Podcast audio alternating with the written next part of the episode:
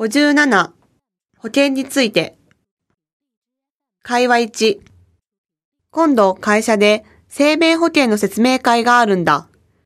入社したので一度説明を聞くつもりだけど、どんな点に注意したらいいの？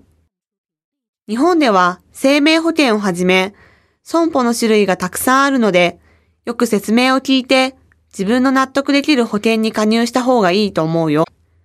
わかった。特に日本では全国各地で地震が発生して大きな被害が出ているんだ。だから、政保のほか、損保もよく説明を聞くといいよ。そうね。2001年から日本では規制緩和政策で海外から安くて有利な保険が発売されるようになったんだ。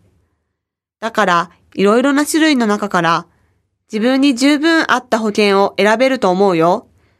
ありがとう。会話に。元気なさそうね。どうしたの？歯が痛くてたまらないんだ。駅の近くに歯科クリニックがあるよ。そこで見てもらった方がいい。医療費が高いでしょ？国民健康保険に加入した？うん。大学に入学した時、その保険制度に加入したよ。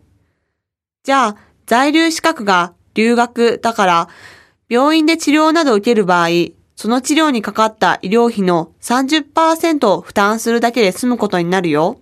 あ、そう。入学した時、留学生担当課を通じて、日本学生支援機構へも医療補助を申請したよ。じゃあ、二つの制度の併用で、実際の診療費自己負担額は6%で済むよ。へえ、ほんとよかった。